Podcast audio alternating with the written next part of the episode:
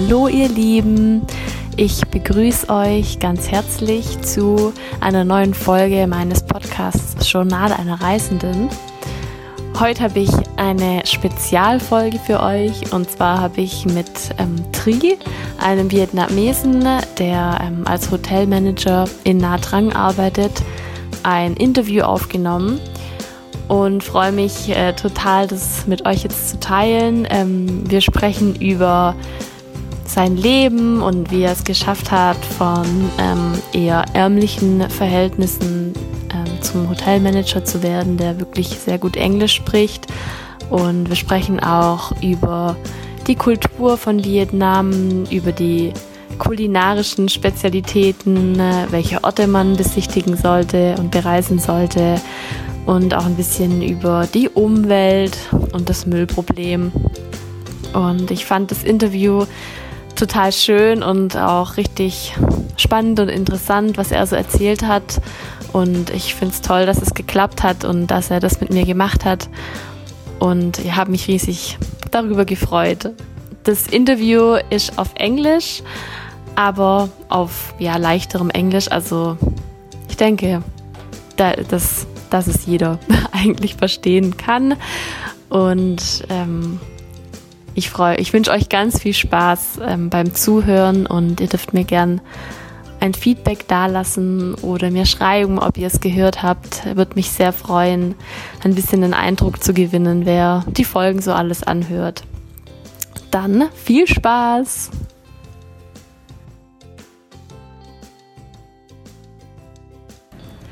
So, hello, Tree, and uh, thank you so much for taking your time and doing this interview with me. It really means a lot. And um, I would say let's start the interview with, you know, you could tell me a bit about yourself. So, what is your age, where you're from, and what is your current job?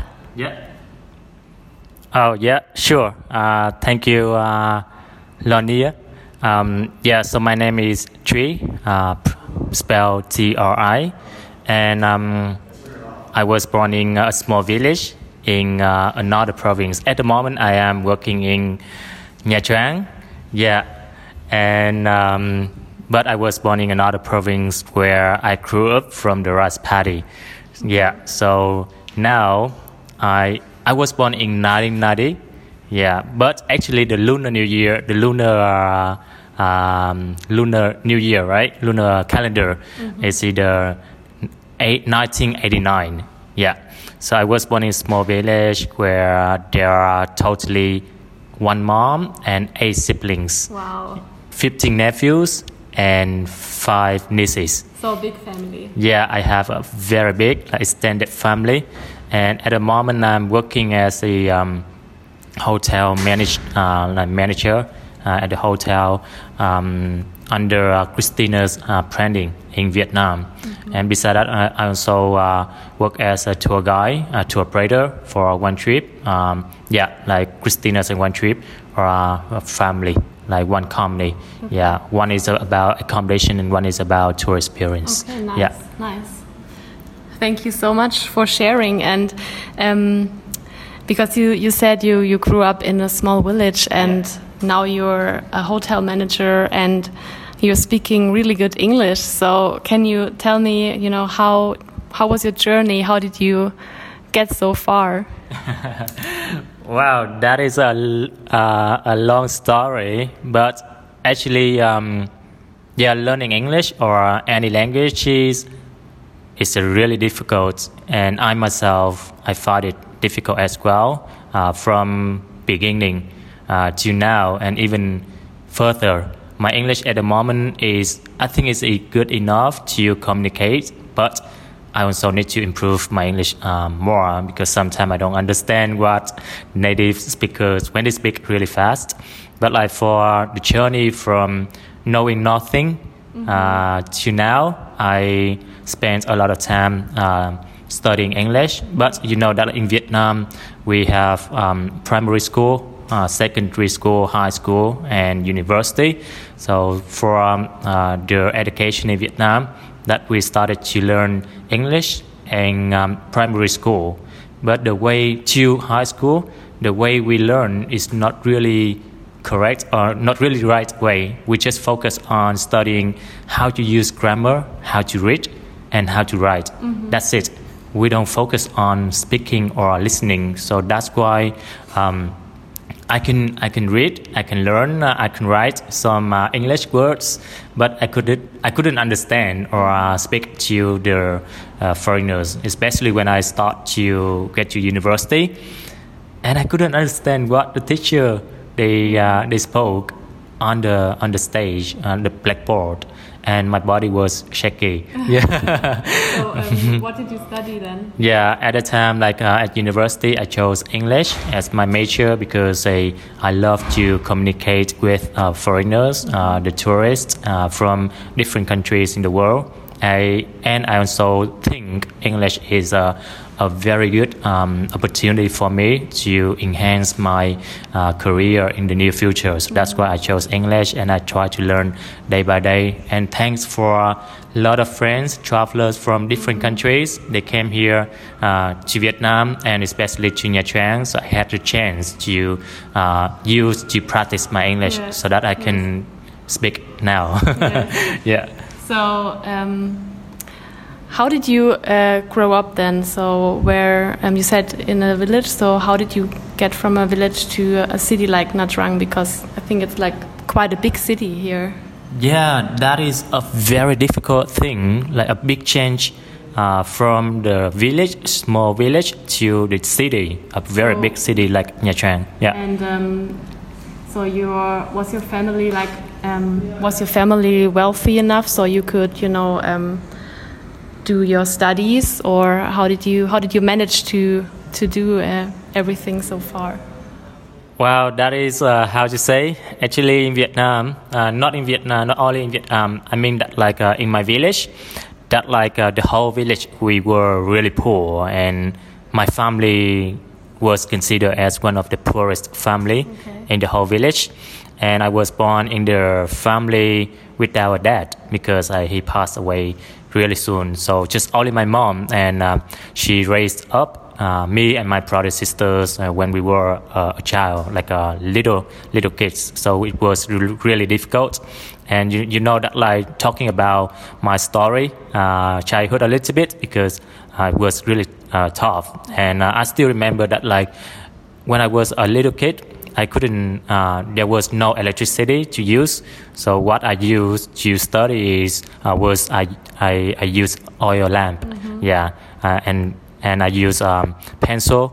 Uh, I, I bought a note, my mom bought a notebook uh, for me, but I used uh, I just used a pencil to write out. And then after finishing one um, semester, and um, take another uh, higher level like primary, high school, um, not secondary school, I still use that notebook because I can use the eraser. Yeah. Yeah, erase that and then I re- reuse the notebook again. That that was one of the way how to save money. Mm-hmm. Yeah, and um, uh, because I. You know, our family was really poor, so that's why we couldn't have enough rice to eat.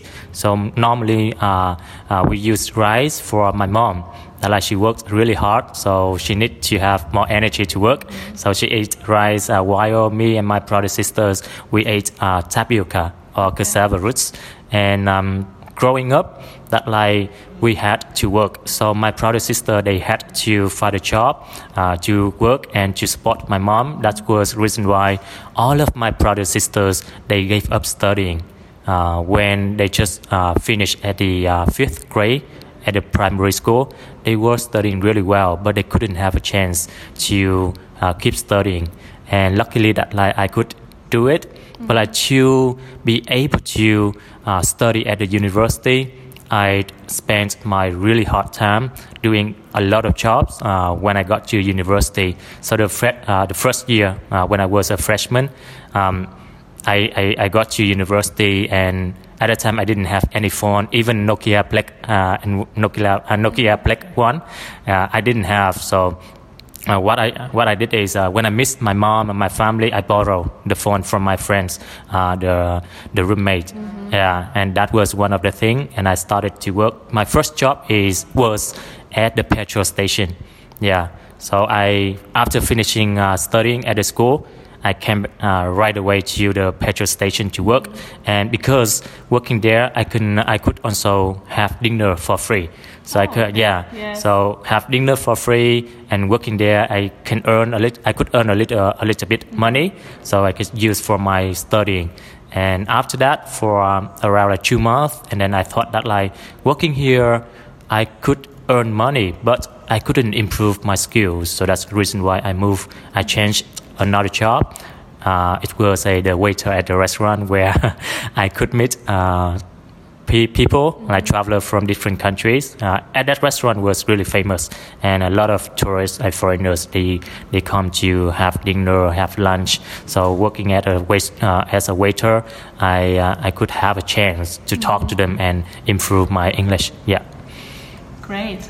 and from there, you made your way to, you know, become to work in the tourism. So you made your way to be a manager of the hotel after that. Um, well, that was not um, easy. I mean, like I worked there just.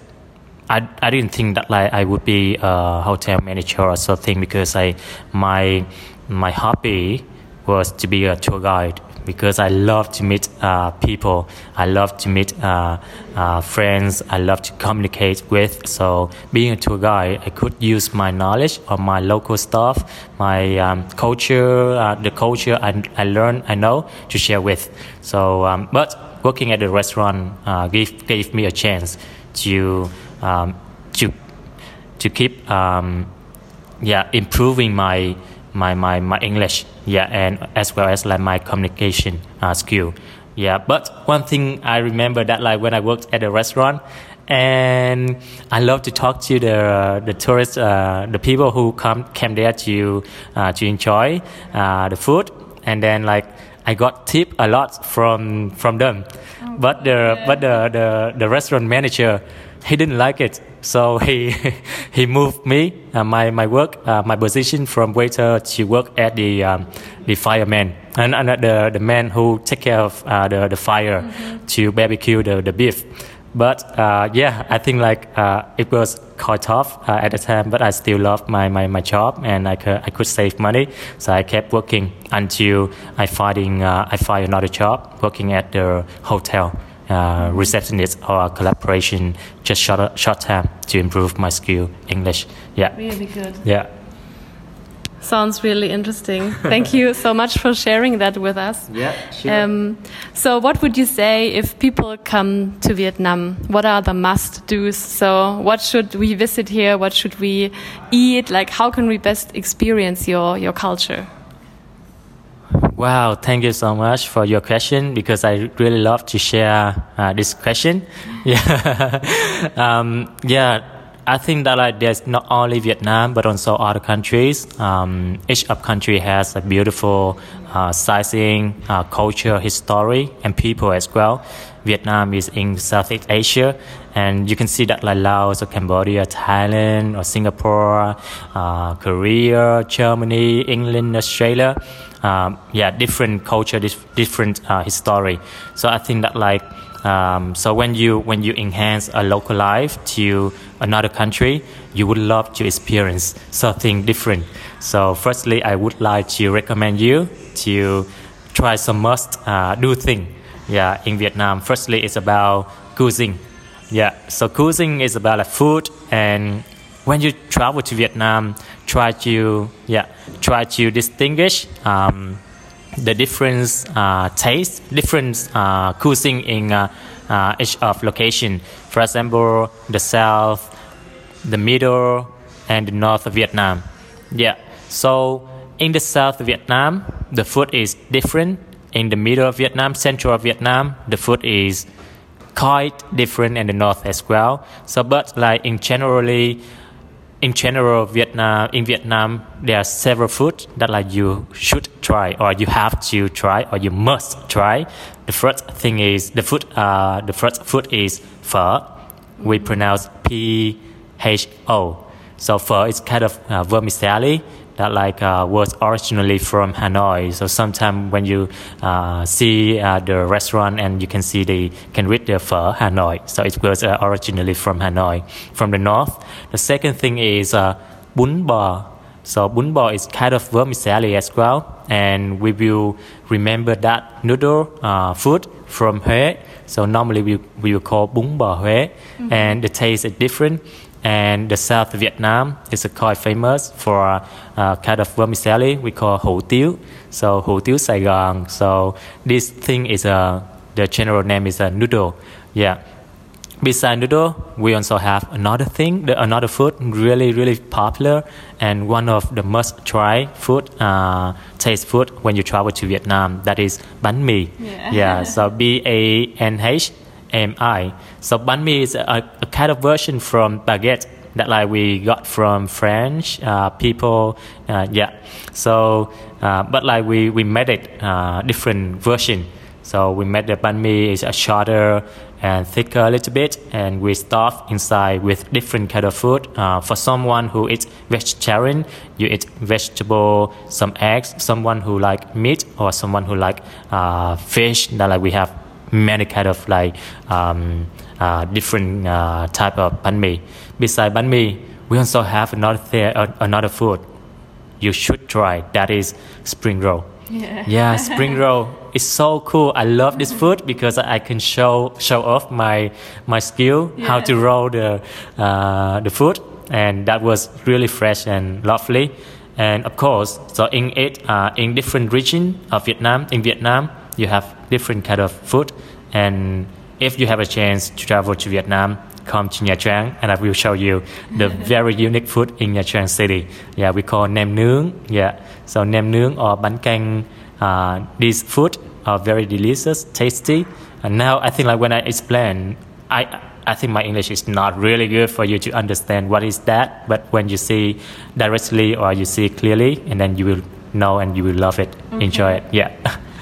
Thank you. Thank Thank, you. you. It's really interesting, and I think your English is pretty good. So Oh, don't you. worry about that.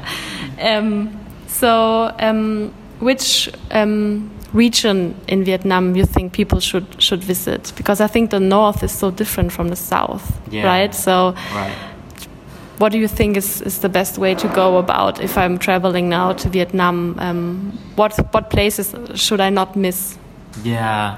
So um, actually, in Vietnam, we have 54. There are 54 ethnic minorities, and of course, there are different culture and history. Uh, we have 50, uh, 53 provinces in the whole country. So I I couldn't actually it's great if you can go along the country in each uh, of uh, province or city. So that like that is awesome. But like if you do that, you can spend one year or even more than that. But for um, for your traveling time, I think you should um, choose several provinces in each of region, south, central, and the north. So of course, your flight. I suggest you to start your traveling time from the south to the north. Uh, that is a, a, a really good way because uh, from the south you can see the life as a the sightseeing is not that really spectacular but it's very gentle for example like you go to mekong delta river rice paddy and then coconut paradise uh, coconut tree water coconut trees and um, the local life there, uh, river and the boat, sampan boats, everything very cham- uh, gentle and nice and peaceful. And when you move up to the north, and then you see more mountain, like mountainous life living, and then the, the view is more uh, spectacular, like uh, Ninh uh, Hạ Long Bay, or Sapa. So those, uh, this is my suggestion. And of course, like in the south, some places you should visit is are Ho Chi Minh City, and Ho Chi Minh City we call this uh, the new city. Yeah, just around like uh, 300 years, uh, new city. But there are a lot of things for you to discover, like Cu Chi Tunnel. It's a very famous, one of the longest uh, tunnel in the world, underground, with 250 kil- kilometers length in length. And after that, you should visit Mekong Delta River. Yeah, try to go to uh, Bến Tre, where is a famous. We can call that place. We call that place is uh, the paradise of co- uh, water coconut trees. Nice. Yeah, you enjoy the sweet cake um, candy. You enjoy the fruits uh, in the botanical uh, garden. Um, in the garden and you you see the local life, how to take off the shell from coconut, how to make a sleeping mat, and how to paddle the sampan, the wooden sampan. All of things are very gentle and peaceful. Mm-hmm. Uh, so Bến and also like going to Cần city where which is very famous for floating market. Mm-hmm. So what is a floating market? You should visit there and you see the local life, yeah, of the people who work live on the river.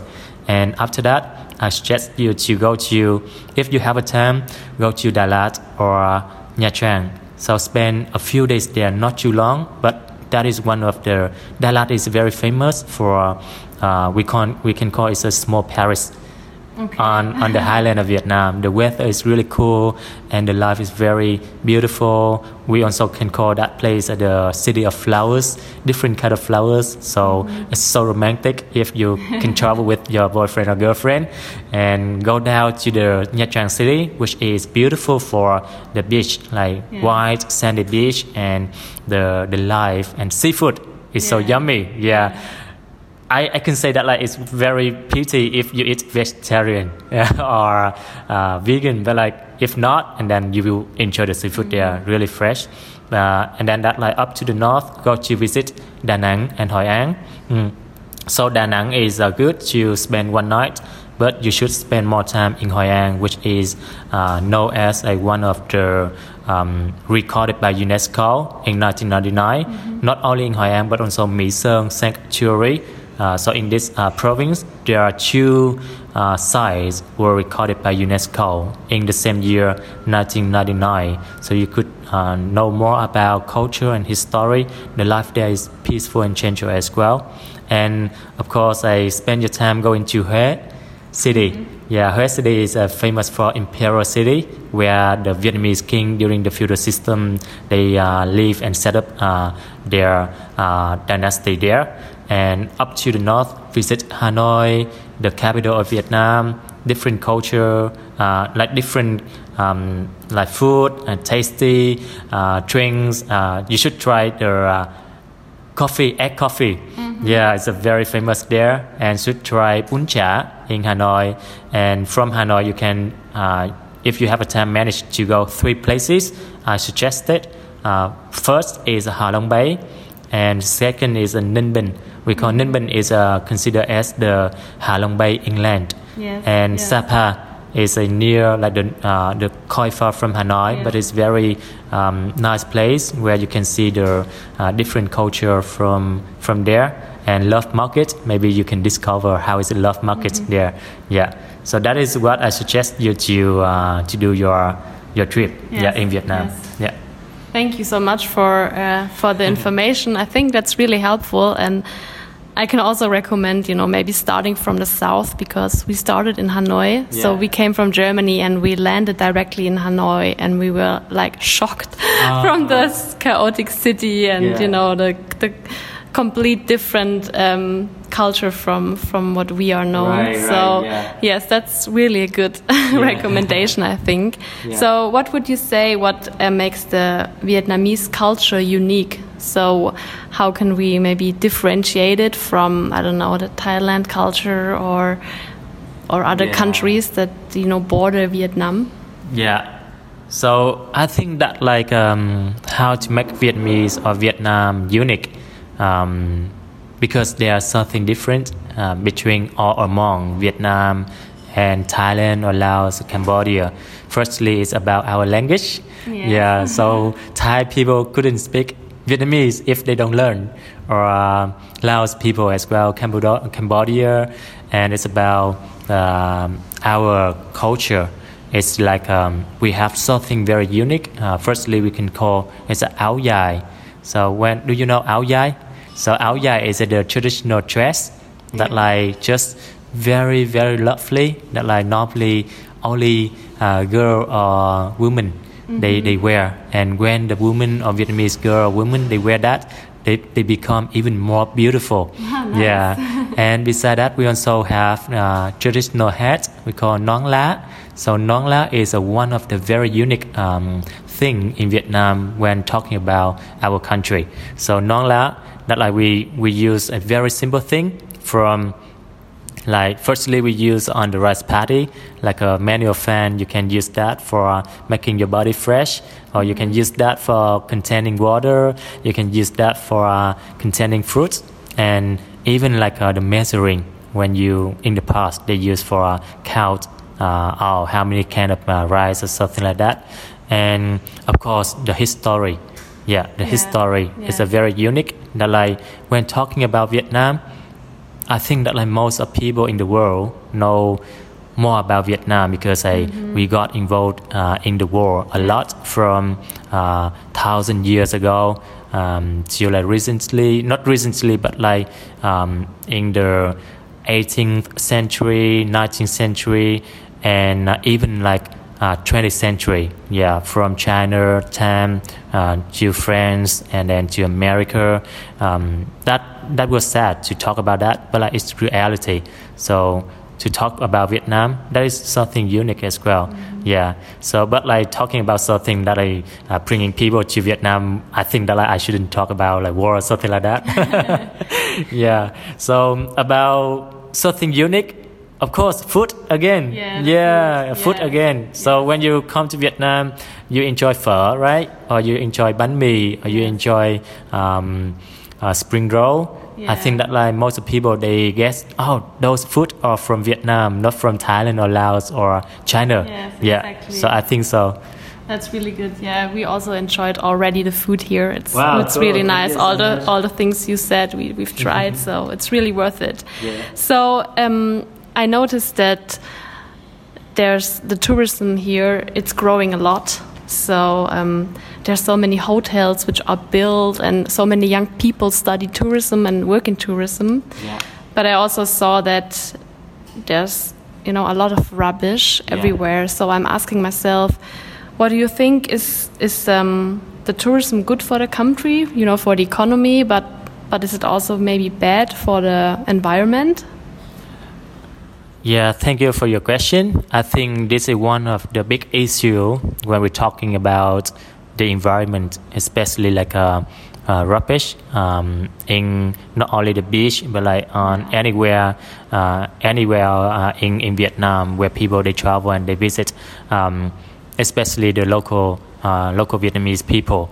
So I myself. Um, realized the environment was really important for us and one of the biggest uh, issue when we talk about um, how Vietnamese people or how people throw garbage or rubbish on the road or something it's about our habit. That is about Vietnamese uh, local people habit because like, the old generation, their life was tough. So what they want to, what they wanted to do was just about earning their living. Yeah, how to have food to eat, how to have a water to drink. So about environment. At the time, of course, they didn't care much, and generation generation. So it was it has been influencing our education. So just by myself as a mirror, when I was a child to high school or even university, I didn't care much about environment. Yeah, I drank a bottle of water, finish, throw on the road. Mm-hmm. Yeah, I finish uh, um, like uh, the, the bag of like snack and then I finish, throw on the road. Nobody told me. Yeah, nobody told me, hey, what are you doing? You need to protect the environment. It's a garbage. You should you, you should put into the, the, the bin or something like that. But like no one told me. So I just kept doing that until one time I realized and I felt, wow, I have done so bad for the environment. So it's about my story that I was working at a bar um, where when I studied at uh, second uh, at the university and then I saw at the bar I met a lot of friends, uh, travelers from different country, and some of friends from Australia. And when they came to the bar, they asked me, "Hey, could we have the ashtray uh, for smoking cigarettes?" I just told them that like, "No, you don't need to have ashtray here. Uh, just when you finish, put on the ground, and then later uh, I will uh, sweep. Uh, yeah, sweep it." They're like, "No, I feel bad when I, I do that. Yeah, please and give me some something so that I c- can put my uh, my uh, in into." I like, oh my god wow that is so different from the way i'm thinking and i think that from that time i realized and i like i told myself like from now on, I don't want to yes. throw any garbage or rubbish on the street or anywhere. I need to put into the bin. Uh, the bin. So that is the similar, similar uh, similarity yeah. of the Vietnamese local people. Because uh, if we don't realize, we just think that is a very simple thing. Yeah, we finish ice cream, we throw on the garbage uh, on the street. I saw that. I have uh, I have seen that so many times. Yes. And the parents or uh, the, the the old people they don't they don't teach their children or grandchildren yeah. uh, and then that is uh, the, the, the issue uh, so why you can see a lot of rubbish from the, the beach but for me i see that like uh, travelers from europe or from america or australia um, and some other countries in asia as well they realize uh, how important the environment yeah. is and they always keep the environment clean and tidy so, so um, yes i think it's really sad because um, Vietnam has so many beautiful um, places and yeah, a great scenery, and yeah.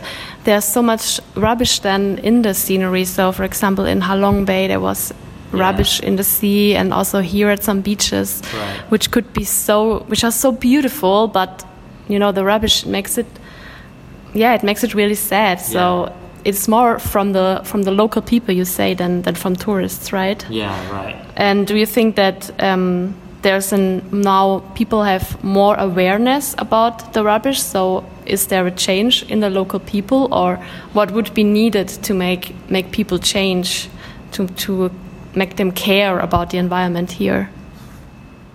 Yeah like um, this city not really easy for um, not only in vietnam but also other countries. Um, the government should uh, get involved in this issue a lot because uh, they need to have some uh, some ways or policies to make sure that like uh, harming the environment should be punished. Not really strictly but like some punished like about like finance. Yeah. for example like as I, I know that like in Singapore uh, the government uh, law is uh, like the law in there is really strict. That like people they they throw the garbage on the street and then if policemen catch that and then they will be punished like wow, so much money. So we don't think that like we are afford affordable to pay money for if the police catch that uh, action from the uh, the person. So it's a, one of the the way to reduce a the way that like we throw the garbage mm-hmm. on the street or the beach. And another thing is, of course, we need to have a, a better education about how to change our habit yes. because a this is require a lot of time, generation generation, not only uh, my my age or my friend's age or my mom age, but like also my children or my grandchildren in the near future. Yeah, so I think education and government policy, and of course, we also uh, we need uh, we also need to have some campaign that like mm-hmm. oh the uh, environment day or something like that, so that like we can attract people to understand how how important uh, the environment is. So if we have that campaign. We we give the speech to the local people, and they know. Oh, for example, in Nha Trang, so like the, uh, the local government should have a campaign to share with the local people. They're like, oh, if you throw the garbage on the beach, if you throw the garbage on the street, and that is dirty, and that makes the city more um, ugly, and when people, especially travelers or tourists, they see that they don't really like it, and then they don't want to come back to Nha. And then how can you you have better life? How can you you earn your income if you don't have any travelers come here? So that is one of the the ways, uh, one of the ways for. Um, for us to deal with this yeah. issue. But I think that like we need more time. Yeah. yeah, habit is not really easy to change to be changed, and education or a policy, we need to um, test or uh, do an exam a little bit first uh, before applying it, uh, mm-hmm. applying it in the in the reality. Yeah. Yes. Thank you for this answer. I think that's really good points you make, and yeah, it's it's really true. And I hope that maybe in the future, you know, yeah, your suggestions will come true, and it would be really really nice for for the places. Uh, yeah, the, the, beautiful places everywhere to, yeah. see them, you know, yeah. get rid of the rubbish. And um, one thing that I just uh, thought about was that um, what, what, what's also um, unique for I don't know if it's unique for Vietnam, but Yeah. um, one thing is also the traffic here. Oh, right. it's also quite Yeah. chaotic. Yeah, That's yeah. correct. Yeah, traffic is uh, one of one of the thing uh, very unique. Yeah, something Yeah. unique in Vietnam. Yeah. yeah, it just came to my mind um, Yeah, when you when you mentioned you know habits and Yeah. ha- habits of people. Because today I was taking the motorbike and um, I thought, wow, different habits also you know in the how people drive here than Yeah, than from. Germany. so um, yes. yeah. um, yes, maybe one one last question in the end. So, um, what do you think about Germans? You told me you've met some people from Yeah. Germany, and um, I don't know. What do you think is is different about you know you and me about um, Vietnamese people and German people, and you know how do you experience us Germans? Yeah. Wow, this is a great question. And I would love to answer you immediately right now. so the first thing I want to say is German are beautiful and handsome. yeah, like from my point of view, and I think that is from Vietnamese people um, point of view as well. You are tall, you are white, and um, you have like high nose and like very nice smile. And I think that is that is uh, one of um, that is what we want, really want you to have. So when you travel to Vietnam, sometimes you hear some words like ninja. Um, if you know ninja, it means that like Vietnamese people, especially the ladies or the girl, they go out out of the street and they wear, they cover the whole body. So Yeah. just to make sure that like their skin is white. So we call them days ninja. So it's about the, the beauty. So actually we can say German uh, beauty, beautiful and handsome. Uh, and like maybe the you know the Western countries. yeah, right. Yeah, in general, like a Western country. And uh, second thing is about personality. Yeah, I really, really love German, honestly, because I see that like you are really friendly and you are calm and you are very helpful. I'm, I have met a lot of friends from German, uh, Germany, and then they they gave me a great impact on Germany country. So I love it, and because as uh, I am a tour guide as well, so I have I have done a lot of uh, tours from Saigon to Da Nang, Hoi An, and Nha Trang, uh, Dalat. And when I met a German uh, guest, we enjoy so much. And the third thing is, I see that like nowadays there are a lot of German people. They tend to eat vegetarian. yeah, because I when I talk, I met some some of friend, uh, German friends, and then on the tour, they prefer to choose vegetarian food. Yeah, instead of uh, like meat or uh, uh, seafood or something like that. And I, I thought that like, wow, that is a tendency or something that like, you want to live with uh, nature environment. So it's attracted me a lot as well. And uh, and one more thing, I, I was I am impressed by German or German uh, Germany. That is uh, your culture of um, the beers. Yeah, yeah I I got We are famous for that. yeah, yeah. A friend of mine shared with me the the photos, some photos of like beer festival, and I saw that. I like, oh my god, I just want to go to German Germany to enjoy uh, how the beers festival and uh, experience the culture there. Yeah, so there are a lot of things uh, talking about German Germany, but um, only thing that I want to say, I would love to say is I love Germany so much. Oh, nice. Yeah. Thank you.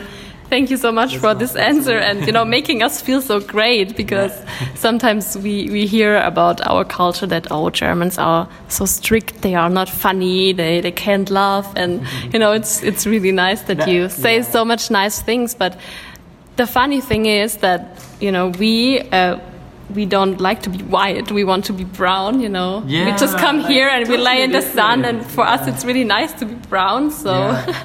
and um, we also think about the Vietnamese people that they are really nice, you know, and they have a great hospitality, and we really like to come here. So, yes, it's that's what I experienced so far too. So when I when I um, especially the people working in tourism, Yeah. um, they are really helpful and so nice and. Um, I really, really enjoyed being here. I mean, some of the local people, it's it's difficult to communicate with because Right. they can't speak English, and you sometimes have the feeling that they don't really appreciate you talking to them. But I think maybe that's Yeah, just because yes yeah. of the different body language maybe we have, Right. but.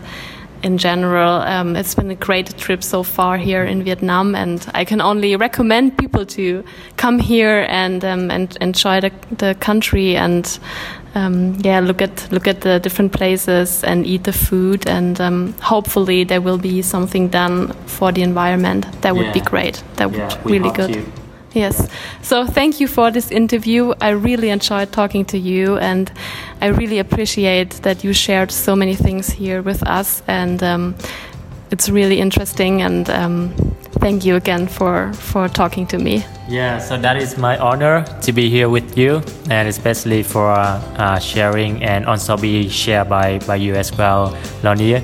And I uh, I wish that like you and um, your your partner and um, Mark, right? Um, you have a wonderful time traveling to Vietnam and um, discover more about Vietnamese culture, history, and the local stuff, lo- local local life. So wish you you two all the best.